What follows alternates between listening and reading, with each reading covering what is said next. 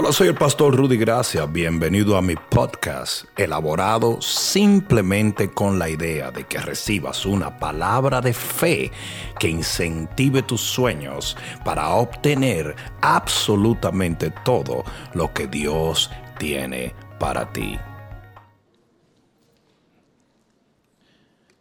Dice la palabra, sed sobrios y velad porque vuestro adversario el diablo como león rugiente anda alrededor buscando a quien devorar.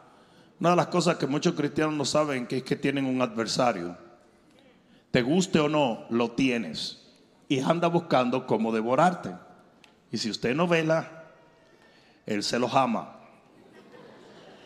Al cual resistid firmes en la fe sabiendo que los mismos padecimientos se van cumpliendo en vuestros hermanos en todo el mundo, mas el Dios de toda gracia que nos llamó a su gloria eterna en Jesucristo, después que hayáis padecido un poco de tiempo, ¿cuántos dan gloria a Dios por eso?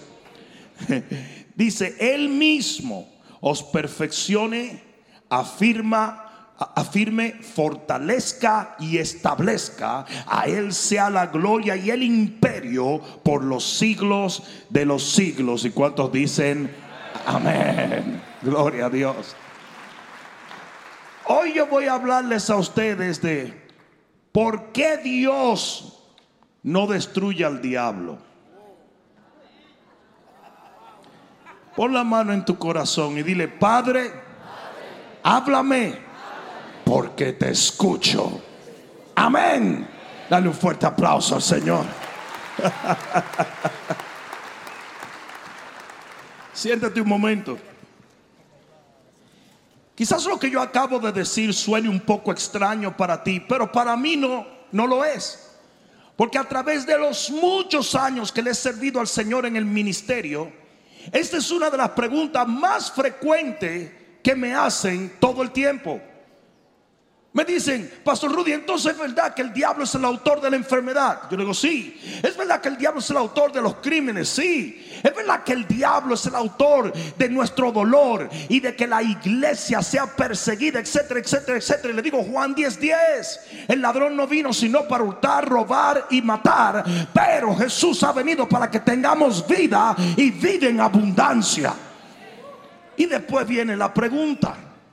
Y me dicen, entonces, ¿por qué Dios, que es tan poderoso y tan bueno, no mata a ese desgraciado de una vez?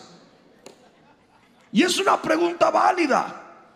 Y yo sé que ustedes no van a, probablemente decir, yo me le he preguntado, pero te la has preguntado.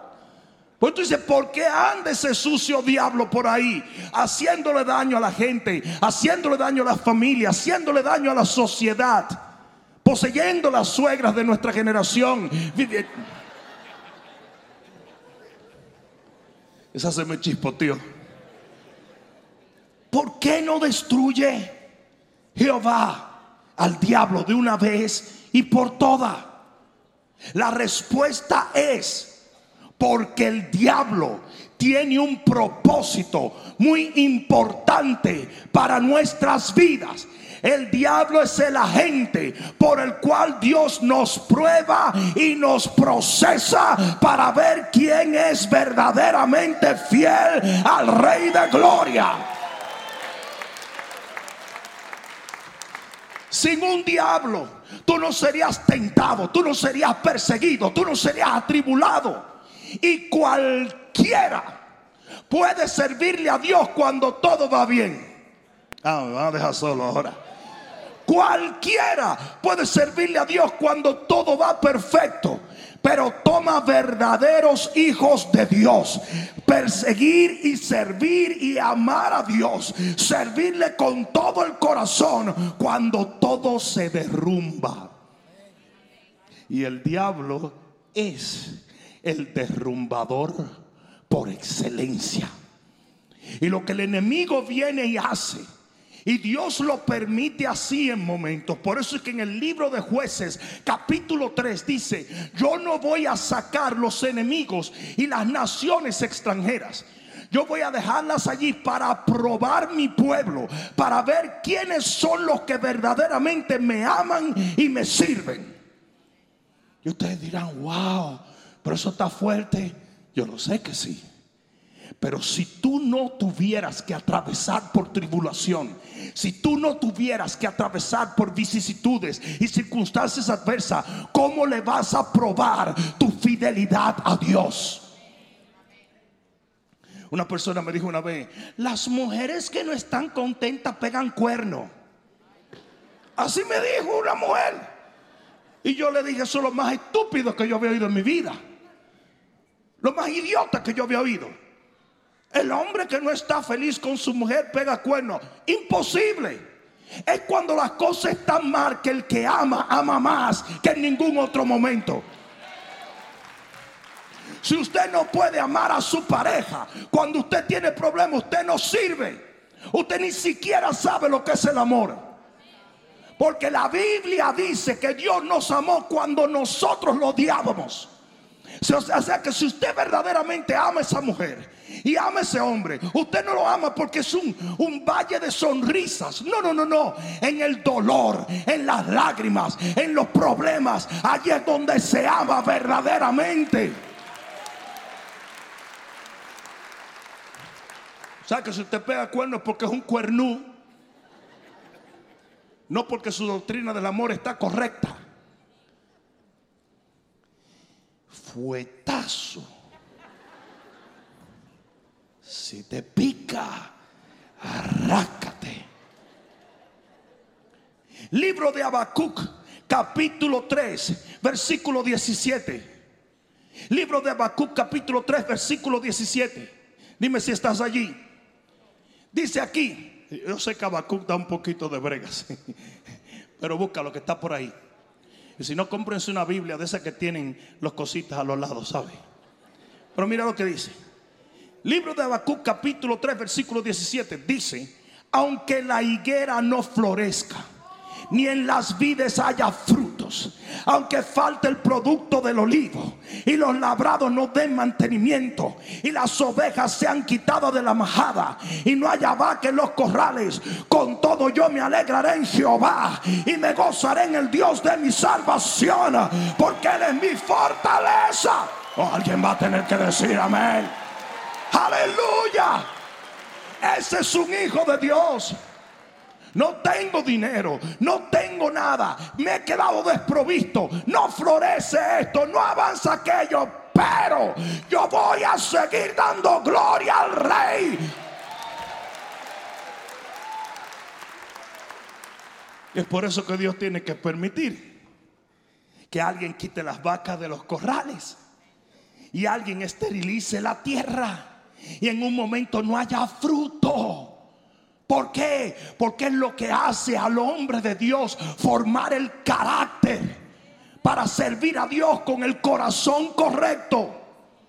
Ustedes saben que Jesús hizo así, reprodujo y multiplicó los panes y los peces. Y de repente comenzaron a seguirle por panes y peces.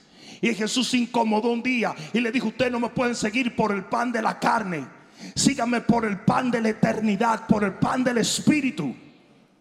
Porque ellos comenzaron a buscar a Jesús porque dicen, no, ese tipo le da comida a todo el mundo.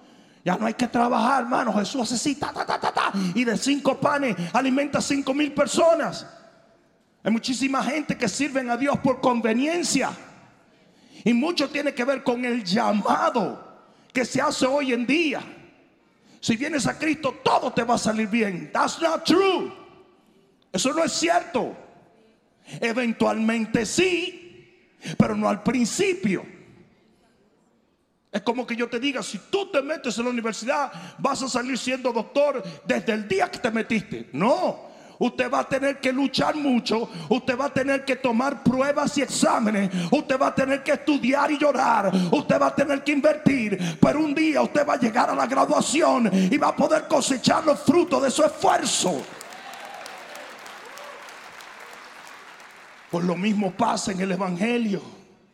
¿Alguien entendió? Es más, dile al que está a tu lado, mira, esto está bueno para ti. ¿eh? Buenísimo para ti. En el libro de Job, en el libro de Job, como algunos dicen, el libro de Job. No me gusta porque no me gusta trabajar. Desde antes dijo que te fuera a trabajar. Libro de Job capítulo 1 versículo 9. Dios había bendecido en todo a Job. Lo había bendecido tanto que hasta los orientales eran menores que él. No había un hombre con el cual se pudiera comparar la riqueza y la bendición de Job. Lo único que Dios le dio malo a Job fue una mujer, una garpántara, que cuando se puso fea la cosa le dijo a Job, maldice a Dios y muérete. Esa es una rata de dos patas. Pero eso fue lo único malo que él no tenía. Pero mira, y, que cayó hasta fuego y no se la llevó a ella. Porque la hierba mala nunca muere, compadre. Se llevó un montón de gente. Llegó el COVID y, quedó viva la furufa esa. Mira. Pues Dios había bendecido a Job. Demasiado. Cuando tú lees el libro de Job, tú te das cuenta que la bendición de Dios no es una bendición simplemente espiritual. La bendición de Dios se extiende en todas las áreas de la vida. Dios había bendecido a Job con alegría, con gozo, con presencia, con hijos, con vaca, con todo. Y Satanás se presenta un día delante de Dios. Y mira lo que le dice en el versículo 9 del capítulo 1 del libro de Job. Respondiendo Satanás a Jehová dijo, ¿acaso teme Job a Dios de balde? Le dijo, sí, Job te ama y él te teme, pero no de balde, sino por lo, lo que tú le has dado. Esa es la única razón por la cual Job te está sirviendo. Y mira lo que Dios le dice. Mira lo que dice Satanás, no le ha acercado alrededor a él y a su casa y todo lo que tiene. Al trabajo de sus manos ha dado bendición, por tanto sus bienes. Uh, los que no creen en prosperidad ahora mismo están diciendo, reprenda la Biblia al mismo Señor. Porque dice, al trabajo de sus manos has dado bendición, por tanto sus bienes han aumentado sobre la tierra. Esa es la prosperidad, pero no, uy, no se puede decir hoy. Porque los cristianos quieren ser pobres, porque eso es una bendición. Es una idiotez eso. Dios bendijo a Abraham, bendijo a Isaac, bendijo a Jacob, bendijo a Pablo, bendijo a Pedro, bendijo a todo el que se atravesó y le sirvió a él. Porque él es Jehová Jireh, el Dios que provee. Usted quiere miseria, vaya y sírvale al diablo.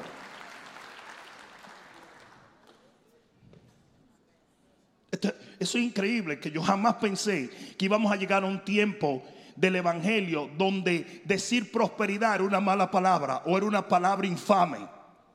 Es, ridículo cuando la Biblia habla, amado, yo deseo que tú seas prosperado. Y no fue el pastor de Jurumucú de los palotes que dijo eso, fue Jehová. Yo deseo que tú seas prosperado en todas las cosas. Y todas las cosas viene del griego, todas las cosas. Él quiere que tú prosperes en tu negocio, en tu ministerio, en tu hogar, en tus emociones, en tu... Y aquí dice que a causa de la bendición de Dios, los bienes de Job se aumentaron sobre la tierra. Entonces mira esto. Pero, dice Satanás, extiende ahora tu mano y toca todo lo que tiene y vas a ver si no blasfema contra ti, te deja y te abandona. ¿Sabe lo que Dios dijo? Trátalo. Trátalo. Pero no fue que el diablo indujo a Jehová. Fue simplemente que ese es el trabajo del diablo. Y Dios permite que el diablo lo haga simplemente para que todo el mundo vea quién es cristiano y quién es cretino. Y Satanás lanzó un ataque contra Job y todo lo que él tenía. Porque Satanás decía, este no le va a servir a Dios si las cosas se ponen malas. Y Job se mantuvo firme hasta el final.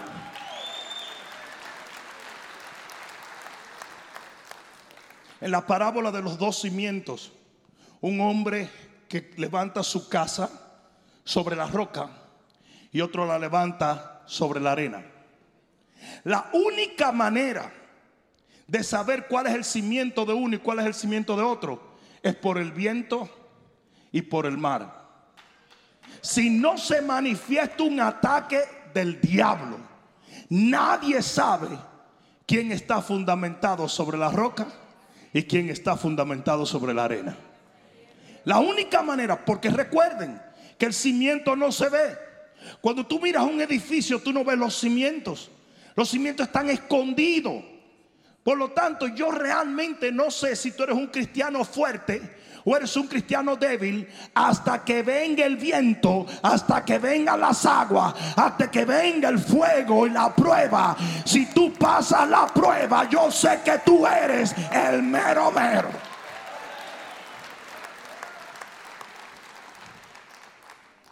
¿Sí o no? Hablar hay un montón de gente. Oh my God. Hablar puede hablar cualquier. Yo estaba hablando con un pastor en Chicago, Illinois. Y mientras estamos hablando, es un pastor muy conocido eh, eh, del área afroamericano, simpatiquísimo, lo quiero mucho. Pero él hablaba y el poder profético y la y yo estoy sentado en un lugar y yo estoy viendo cómo muchas nubes negras se están formando. Eran como las 5 de la tarde y se está poniendo oscuro todo. Yo estoy diciendo, wow. Y yo veo como muchos relámpagos, como, como viniendo. Y pero él sigue. Y nosotros, y la espada de la verdad. Y, de repente, señores, cayó un rayo. Pero yo estoy hablando. Y ese bishop hizo. Y se metió abajo del escritorio. Y yo le dije, brother, ¿qué pasó? Me dijo, no, no, brother Rudy. Tú porque eres caribeño y vives en Miami y tú tienes todos esos ciclones y ustedes se paran y tragan ciclones como locos. Pero yo no sé de esto. Pero es fácil hablar y hablar de fe y hablar de esto. No, tú me vas a demostrar tu fe cuando los dardos de fuego comiencen a venir en tu contra. ¿Sí o no? Es por eso que los novatos, los rookies, se creen siempre que saben más que cualquiera que tiene experiencia. ¿Ustedes se han dado cuenta? Y no saben que los lobos viejos han pasado por 27 que ellos ni siquiera han soñado atravesar. ¿Mm? ¿Tú has visto los tipos que dividen las iglesias? Esos tipos que dividen la iglesia se hacen que saben mucho. No saben nada. Saben tres versos y mal entendido. Entonces vienen y toman contra un hombre que tiene 35, 45 años batallando demonios. Y dicen, no, él no sabe lo que está hablando, el que no sabe eres tú. Porque tú puedes saber tres versos maltrechos. Pero hasta que tú no tengas que aplicarlo en una batalla contra tu familia, contra tu vida y contra la iglesia, usted no sabe lo que es eso. Pablo decía, miren mis cicatrices, esas son las marcas de un apóstol. Y hoy en día cualquiera quiere ser apóstol. Tienen un impresor y imprimen tarjetita. Apóstol Julián Churubuco. Apóstol Uva de Playa Genao. Esas no son las marcas de un apóstol. Eso es que tú tienes un printer. That's all. Las marcas de un apóstol es haber sido, y Pablo da la lista, haber sido traicionado, perseguido, apedreado, descolgado de los muros, naufragado, hasta lo mataron y resucitó. Eso es lo que demuestra que un hombre es un hombre de Dios.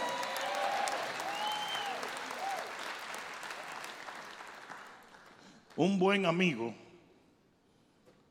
es el que hace travesuras contigo pero tu mejor amigo está sentado en la cárcel contigo. Porque lo agarraron a los dos.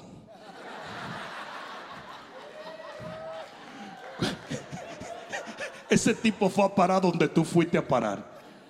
Ese es tu mejor amigo.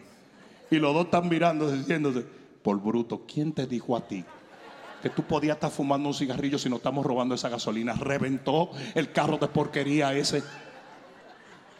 Desde que reventó se fueron cuatro.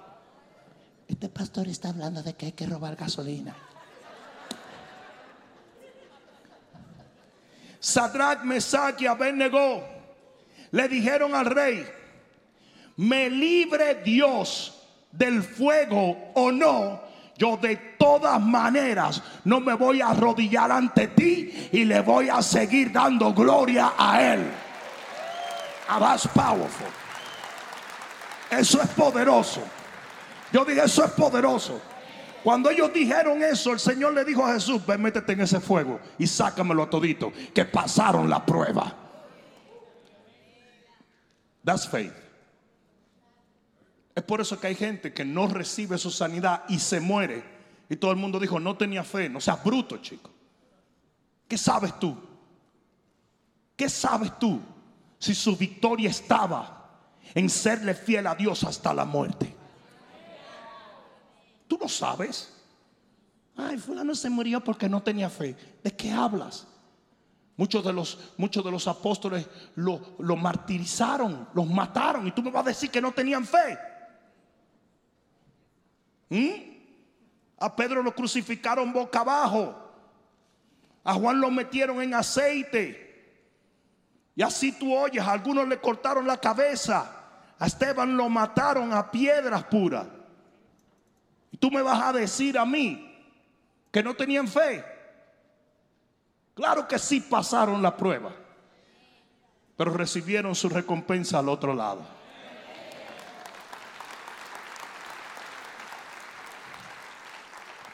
¿Cuál es el fin? ¿Cuál es el fin de que Dios permita que ese diablo asqueroso, sucio, chuco, malvado, hay tantas cosas que yo pudiera decirle al diablo. Yo estaba hablando así un día y se me fue tanto la onda que yo dije, es más, hasta homosexual es el diablo. Y se paró una señora y dijo, eso no es bíblico. Digo yo, y usted es del club, del fan club del diablo.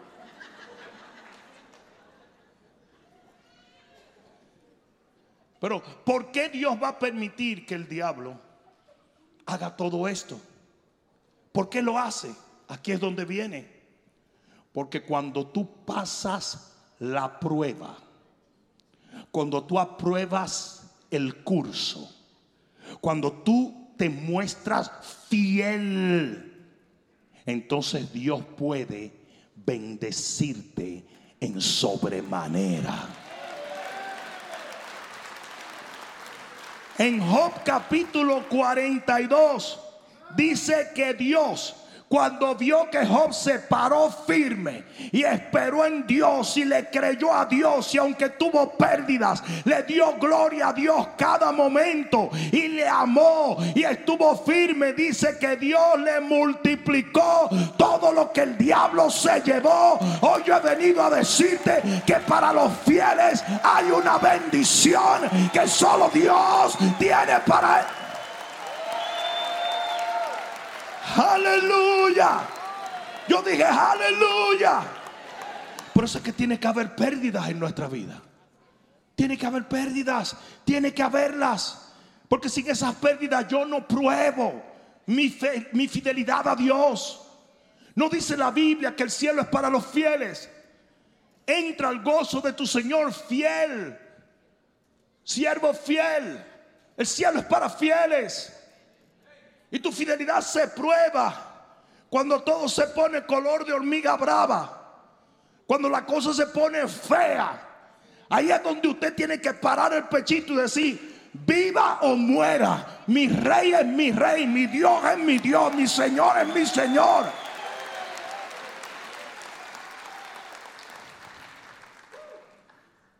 Lamentablemente la iglesia está recontra repleta de gente inmadura los niños no entenderían este mensaje. El niño no entiende eso. El niño no entiende responsabilidad, por eso es que no quieren ir a la escuela. El niño tú lo tratas de levantar y tiene un sueño que parece que bebió dos galones de whisky la noche anterior. El malvado parece un borracho, resacado y decalentado. Todavía tú lo despiertas y tiene como, como la cruda, la tiene. Como que un borracho. Y un muchacho de 7, 6, 7 años. Pero ¿y por qué que los sábados?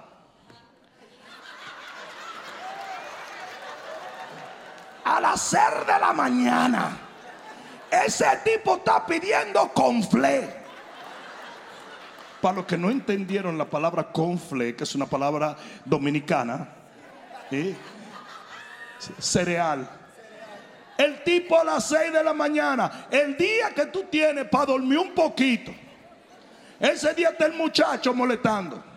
Y si te atreviste a decirle que mañana te voy a llevar para la playa, es a las 4 de la mañana que ese muchacho está como que fuera un guachimán parado al lado tuyo en la cama, regoso que te dio un ataque al corazón.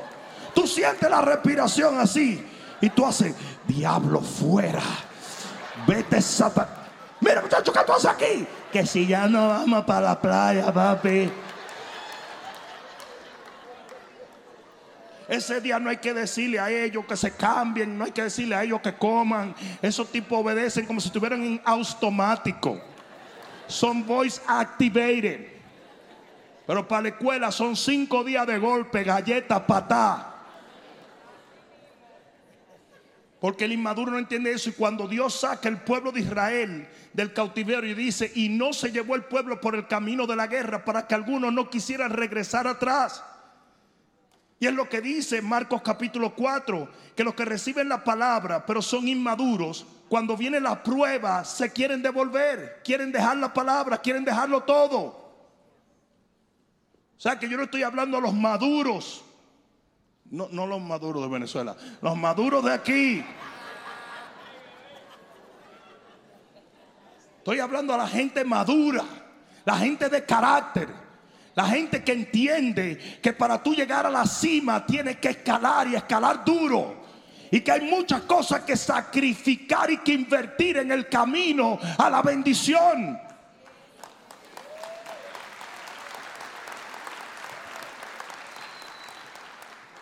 Ustedes saben por qué que nos critican tanto a los pastores.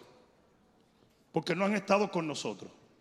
Porque nunca han visto el precio que pagamos. Ellos dicen, óyeme, pero mira cómo ese tipo le va muy bien. Tú batallas en el reino por 35 años y si no te va bien, tú eres primo del diablo. Es que hasta por accidente te tiene que ir bien.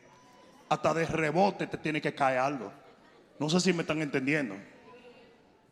Si después de 35 años tú sirviendo al Señor, tú estás desbaratado es que a ti ni el diablo te quiere.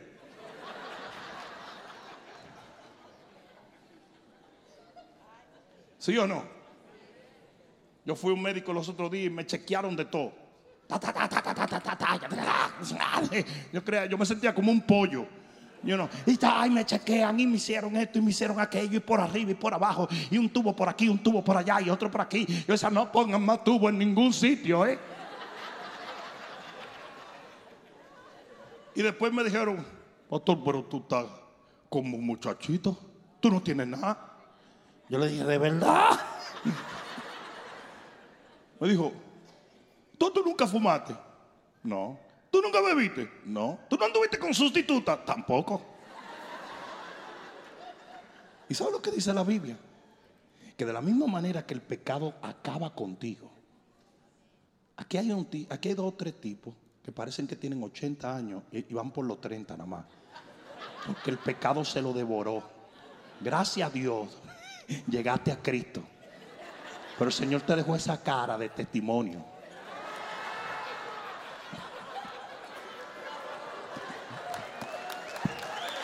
Para cuando predica. Pero tú caminas en justicia, tú caminas para Dios y hasta, hasta tu organismo, todo está limpio, compadre. Está limpio. Entonces mucha gente no ve el caminar de un, hombre de Dios, no ve lo que él atraviesa y por eso se cree, ah, no, todo está, yo no entiendo por qué él le va tan bien. Yo sí, yo lo entiendo. Yo lo entiendo. En Santiago capítulo 1 versículo 12, amárrate los cinturones que aquí voy. Bienaventurado el varón que soporta la prueba, porque cuando haya resistido, o sea que usted tiene que aguantar el músculo de la resististolina. Cuando haya resistido la, la prueba, recibirá la corona de la vida. la corona de la vida allí no es la salvación.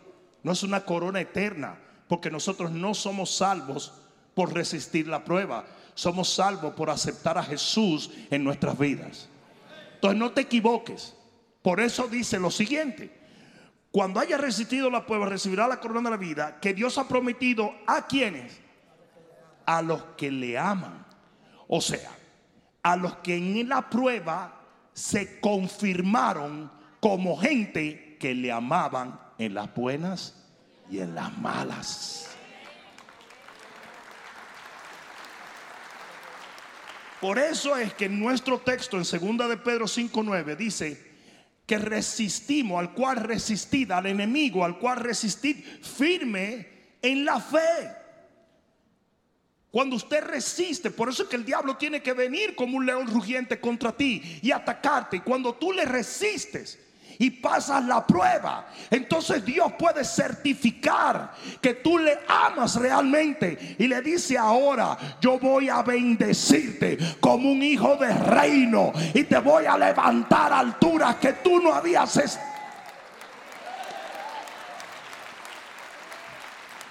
Hay una imagen de esto. Busca el libro de Zacarías. Libro de Zacarías en el capítulo 3 y en el versículo 5. Y cuando tú leas esto, no está hablando de Josué, el patriarca, sustituto de Moisés. Está hablando de un sumo sacerdote. Capítulo 3, versículo 1 del libro de Zacarías dice, me mostró el el sumo sacerdote Josué, el cual estaba delante del ángel de Jehová y Satanás estaba a su mano derecha para acusarle. Fíjate, lo que pasó fue que Josué, el sumo sacerdote, había pasado una prueba de fuego. Y cuando él pasa la prueba de fuego, lo sacan de ahí, lo sacaron del horno, lo sacaron de la olla. Y cuando él sale, viene Satanás y dice, espérate, espérate, espérate, ¿qué es lo que está pasando? ¿Por qué me están sacando al tipo? Ya yo lo tenía cocinado al tipo. ¿Qué es lo que está pasando? El ángel de Jehová vino, sacó al sacerdote Josué y dice, Satanás vino a acusarle. Y dijo Jehová a Satanás, Jehová te reprenda, oh Satanás. Jehová ha escogido a Jerusalén, que ha escogido a Jerusalén, te reprenda. Oye lo que le dice, no es este un tizón arrebatado del incendio Oye bien esto. Este hombre que está aquí no estaba en el fuego y fue capaz de resistir el fuego.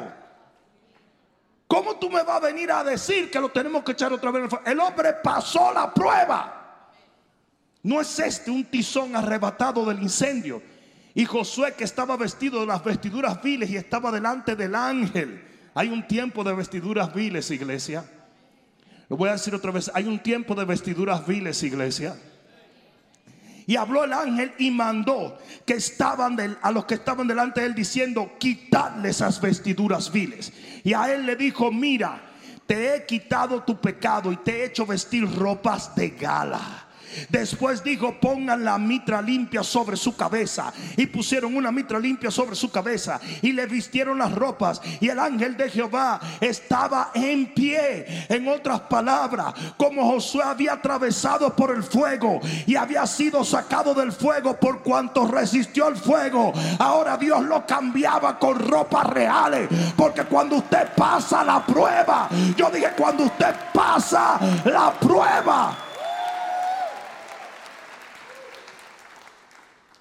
Dios lo bendice en sobremanera. Por tanto, volviendo a nuestro texto original, dice en el versículo 10 de Primera de Pedro, capítulo 5, dice, mas el Dios de toda gracia, que nos llamó a su gloria eterna en Jesucristo, después que hayáis padecido un poco de tiempo. Óyeme bien lo que te voy a decir. Tus problemas no durarán para siempre. ¿Me estás escuchando? Lo voy a decir otra vez, tus problemas no durarán para siempre. Esas lágrimas serán cambiadas en sonrisas. Ese dolor será cambiado en sanidad. Eso que estás atravesando es un testimonio que va a sanar a otro. ¿Alguien está entendiendo esto? Dice aquí, después que hayáis padecido un poco de tiempo, Él mismo os perfeccione, afirme, fortalezca y establezca. Y aquí es donde viene lo heavy, duty, funky, Robbie, wow. Cuando usted pasa la prueba, cuando usted resiste al diablo, cuando usted se para firme en medio del dolor, en medio del ataque, en medio de la persecución, el Señor te da cuatro cosas. Y aquí viene, la primera es, perfecciona. La palabra perfeccionar allí es la palabra griega catarizo, que quiere decir convertirte a tu máximo potencial. Mira lo que dice Lucas 6:40. El discípulo no es superior al maestro, mas todo el que fuere perfeccionado será como su maestro. Y cuando usted resiste la prueba y usted pasa la prueba, Dios te hace semejante a tu maestro. ¿Alguien está entendiendo? Él te perfecciona. ¿Me está escuchando? Él te perfecciona. No, mucha gente cree que para ser perfecto, lo que yo debo hacer es ayunar hasta que el ombligo se me pegue aquí a la espalda como una alcancía de cochinito. No, está bien, eso, claro, eso funciona en cierta manera. Pero una de las cosas que tú necesitas aprender es que lo que usted tiene que hacer es pararse firme en medio de las pruebas y demostrarle a Dios que usted le va a ser fiel hasta el final. Y que no hay diablo, no hay demonio, no hay espíritu inmundo que te pueda sacar de la, de la sombra del Altísimo. Dos, la segunda es te afirma. Esto después de pasar la prueba, te afirma. Es el griego esterizo, que quiere decir confirmado. Es hacer algo inmovible, constante y de una sola mente. ¿Usted ha visto a la gente que varía mucho? Esas son gente que no han sido procesados. Ah, no me oyeron. No, no me oyeron. Cuando usted cree en medio de la tribulación, creer fuera de la tribulación es un flycito al queche. ¿Alguien oyó eso? ¿Saben dónde se usa esta palabra esterizo? Se usa en Lucas 22, 32. Y fue cuando Pedro volvió de ser zarandeado por el enemigo. El Señor le dijo, Pedro, cuando tú vuelvas, confirma a tus hermanos. ¿Sabe por qué Pedro podía confirmar a sus hermanos? Porque él fue zarandeado, pero no cayó. ¿Alguien escuchó eso? ¿Alguien escuchó eso? Tres, te fortalecen. Y eso viene, del griego este menú, que quiere decir de vigor, viene de esteno, que quiere decir vigor y energía física, pero aquí significa fuerza y energía en el alma. Ustedes han visto la gente que son low energy. Ustedes han visto la gente que están como siempre tienen como un derriengue. Entonces viene, viene rico y dice, y el Señor va a hacer algo. Entonces, ¿Mm? vienen, vienen los cantantes, aleluya, aleluya.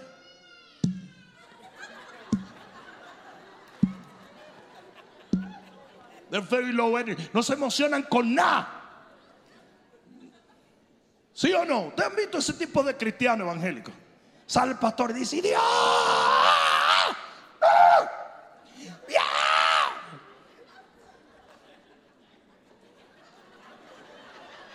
El día que suene la trompeta, lo más probable es que se van a voltear y van a arroparse otra vez y se van a dormir.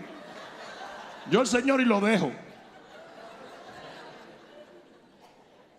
Esos tipos se van a aburrir en el cielo entonces vamos a estar descalabando a Dios. Ay, no, yo me voy para el infierno.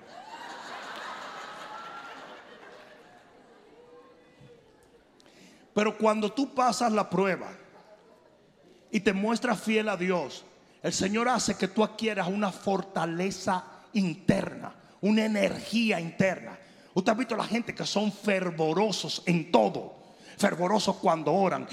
a mí hay gente que cuando me habla, tú sientes la presencia de Dios y te están hablando de Chick-fil-A. Mm. Mira, yo, yo voy a hacer una cosa. Si hay algo que a mí me da cuerda, es la gente low energy. Porque es que yo soy demasiado acelerado. ¿Tú entiendes? ¿Usted ha visto la gente que te dicen, perdón, te quería hablar y sea, sé, más yo iba corriendo por allí, allá. No,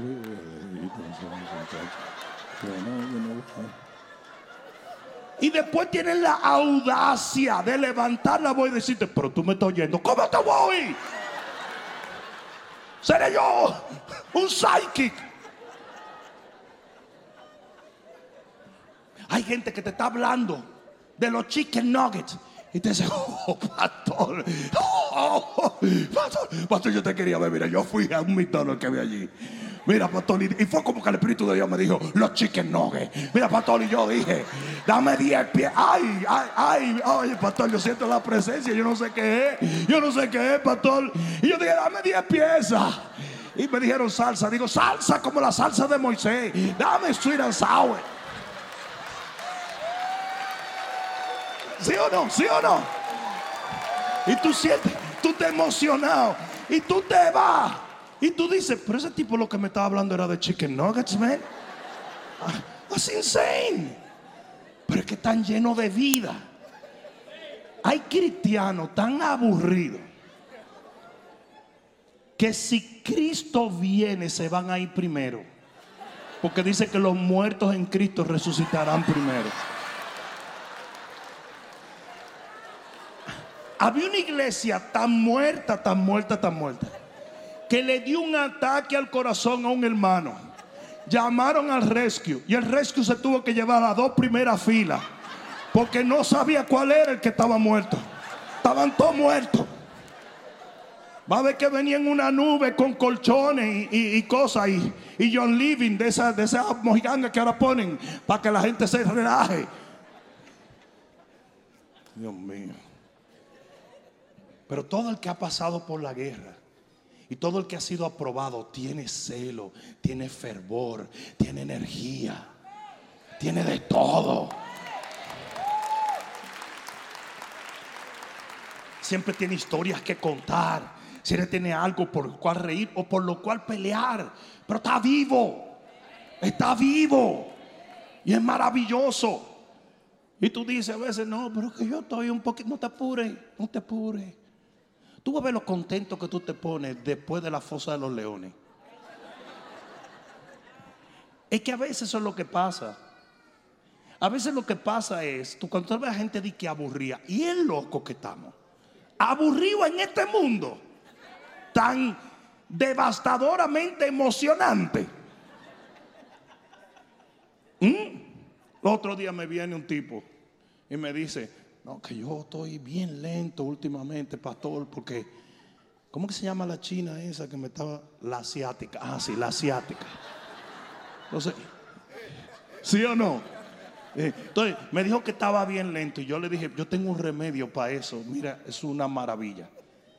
¿Y cuál es, pastor? Yo le dije, mira, yo corro por un sitio y hay un pitbull suelto. Ese pitbull siempre que yo paso me da una carrera y eso me emociona. Yo te voy a poner en el mismo sitio. Si tú quieres, hasta te froto bacon en una pierna. Y tú vas a ver cómo se te quitan todos los problemas de la asiática, la europea, cualquiera. Entonces, el que está aburrido es porque está mal. Usted como que no está viviendo un cristianismo real. Porque es que yo todos los días, yo voy de lucha en victoria y de victoria en lucha. ¿Mm?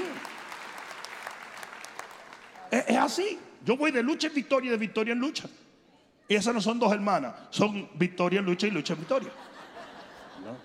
Pero ustedes se dan cuenta de lo que yo estoy diciendo, ¿verdad? Si usted está aburrido, es porque usted no está viviendo esto. Usted no está viviendo, usted no tiene retos. Hoy me senté yo allí en el VIP, comencé esto, lo otro, y estamos un proyecto de centinela, y un proyecto de, de, de, de legendario, y un proyecto de, los jóvenes para la conferencia. Y cuando yo vine a ver, salí tan proyectado que no sabía ni por qué puerta salir. Sí, porque ustedes saben que todo el mundo dice, alabín, alabán, alabín, bam, bam, y yo soy el que firmo los cheques. Entonces, pero eso es parte de la emoción. Eso es parte de la emoción. No sé si me están entendiendo. Cuando usted está batallando, usted no se aburre. Cuando usted está celebrando, usted no se aburre. Usted debe tener una de las dos. Si usted está así, usted está muerto, momificado. ¿Me entendieron? Y finalmente dice que Dios te establece, y con esto termino, que viene del griego temelio que quiere decir fundación fija y segura. Es lo que se usa en Mateo 7:25 cuando habla de la casa en la roca. Y eso se refiere a que Dios te da un lugar de autoridad. Ustedes saben que mientras el pueblo de Jehová estaba siendo probado, ¿cómo estaba? Nómada. ¿Mm? Entonces, de repente ellos se sentían chévere aquí y Dios los movía. Se sentían chévere aquí y Dios los movía. Pero cuando ellos pasaron la prueba, los que pasaron la prueba del desierto, llegaron a la tierra prometida y ya de ahí no lo podía mover nadie. Pues cuando usted pasa su prueba y es aprobado por Dios, el Señor te lleva a un lugar de autoridad donde nadie te puede mover. Usted encuentra su lugar de paz. ¿Alguien está entendiendo esto? ¿Alguien lo comprende? Por lo cual, voy a terminar donde comencé.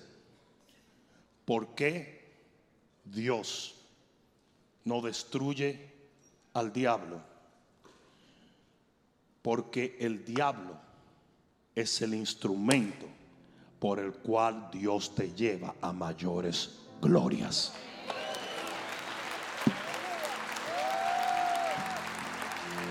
Si tú lo crees, di amén, amén, amén, amén. Ponte de pie en esta noche.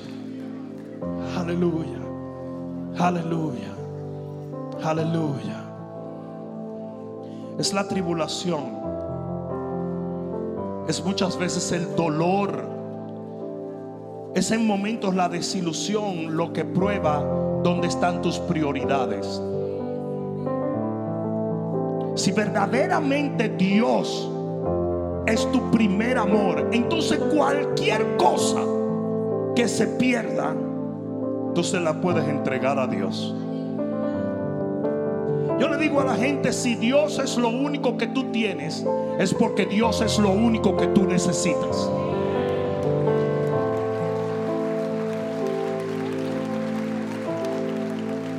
Y hay muchísimas canciones que dicen que se lleven todo, pero que no se lleven a mi Señor.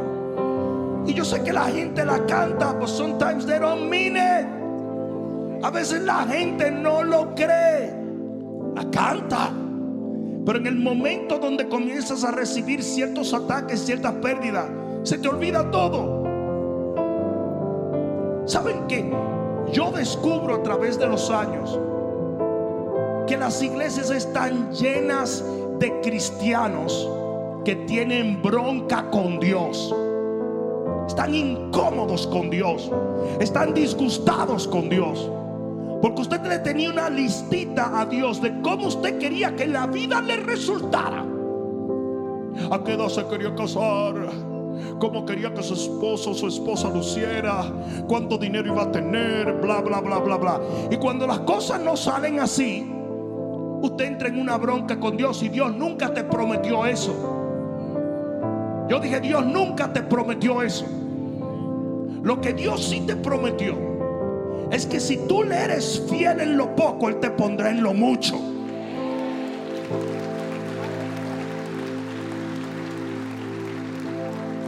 Y por eso en el Nuevo Testamento, el Señor usa su espíritu para decirnos, no se olviden de Job.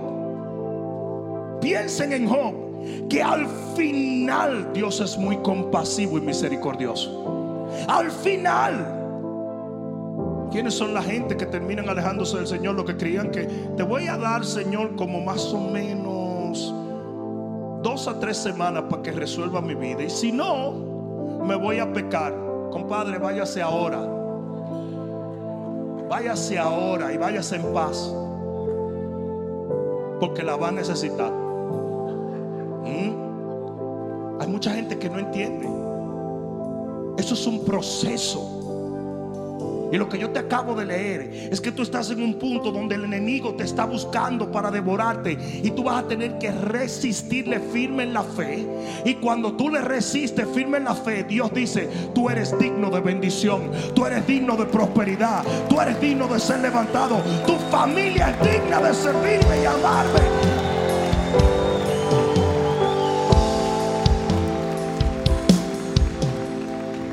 Ah, yo te puedo predicar eso porque son décadas sirviéndole al Señor. Y todo lo que tú ves que yo soy hoy ha salido y ha brotado del fuego. No, no, yo no espero que todos lo sepan, pero muchos lo saben. Porque yo no voy a andar todo el tiempo promoviendo el fuego. Lo que yo voy a promover es el ángel que me sacó del fuego a mí.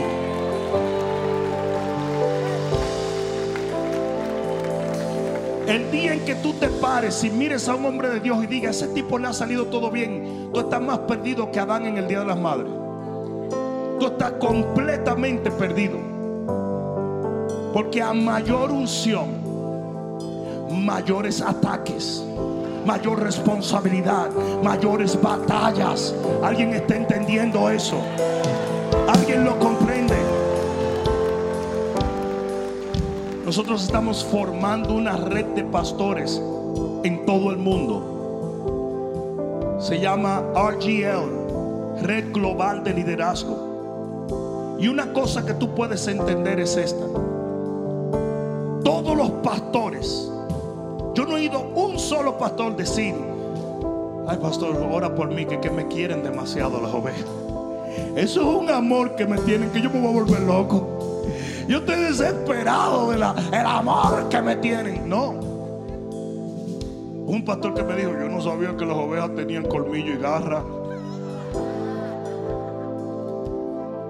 La vida del hombre de Dios es una vida fuerte.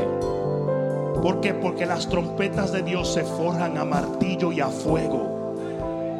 Y si tú vas a ser un gran hombre o una gran mujer de Dios, los dos separados, ¿entendieron eso? O hombre o mujer. Dios no hizo a Adán y Esteban, Él hizo a Adán y a Eva. Eso te lo di gratis. Pero oye bien, si tú vas a ser un gran hombre o una gran mujer de Dios, tú vas a tener que aprender a serle fiel a Dios en las altas y en las bajas. ¿Tú lo crees? ¿Tú lo crees? Acércate un momentito y vamos a terminar aquí orando. Cierra tus ojos y levanta tus manos. Aleluya, aleluya, aleluya, aleluya.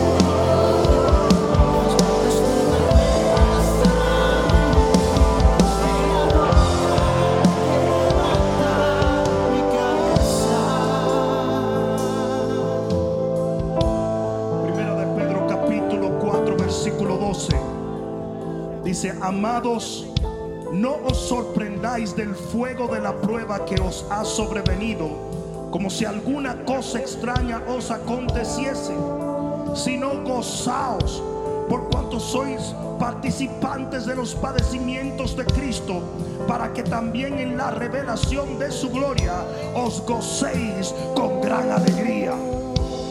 Si sois vituperados por el nombre sois bienaventurados porque el glorioso Espíritu de Dios reposa sobre vosotros. ¿Sabe lo que la Biblia está diciendo allí? Que cuando tú tienes una prueba, no puedes deprimirte, te tienes que gozar porque esa prueba anuncia una mayor unción, una mayor presencia y una mayor bendición.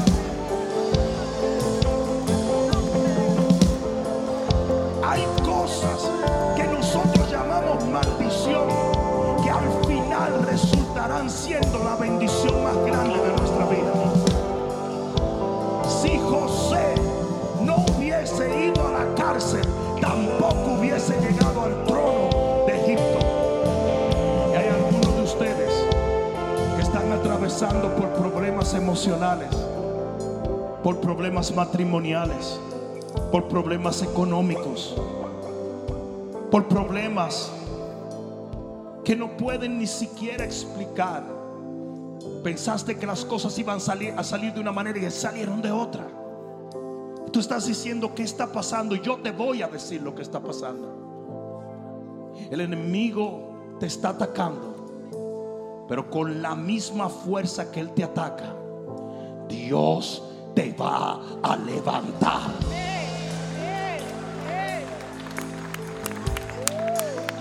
La Biblia dice allí que padecerás por un poco de tiempo, quiere decir que ya tu día de levantamiento está puesto en la agenda de Dios. Yo no sé a quién yo le estoy hablando, pero tu día de sanidad ya está agendado. Tu día de prosperidad ya está agendado. Tu día de liberación ya está agendado. Tu día de poder ya está agendado. ¿Alguien lo cree aquí? Yo dije, ¿alguien lo cree aquí? Aleluya. Aleluya. Levanta tus manos al cielo y dile, Padre mío, en ti espero, en ti confío y por ti viviré. Y nada me moverá de mi devoción y mi amor por ti. Aunque no haya frutos, aunque no haya vacas en los corrales, aunque no haya producto, yo te seguiré amando y te seguiré sirviendo. Porque al final tú me levantarás para tu gloria, para tu honra. Y en el nombre de Jesús, dale un fuerte grito de gloria al Rey.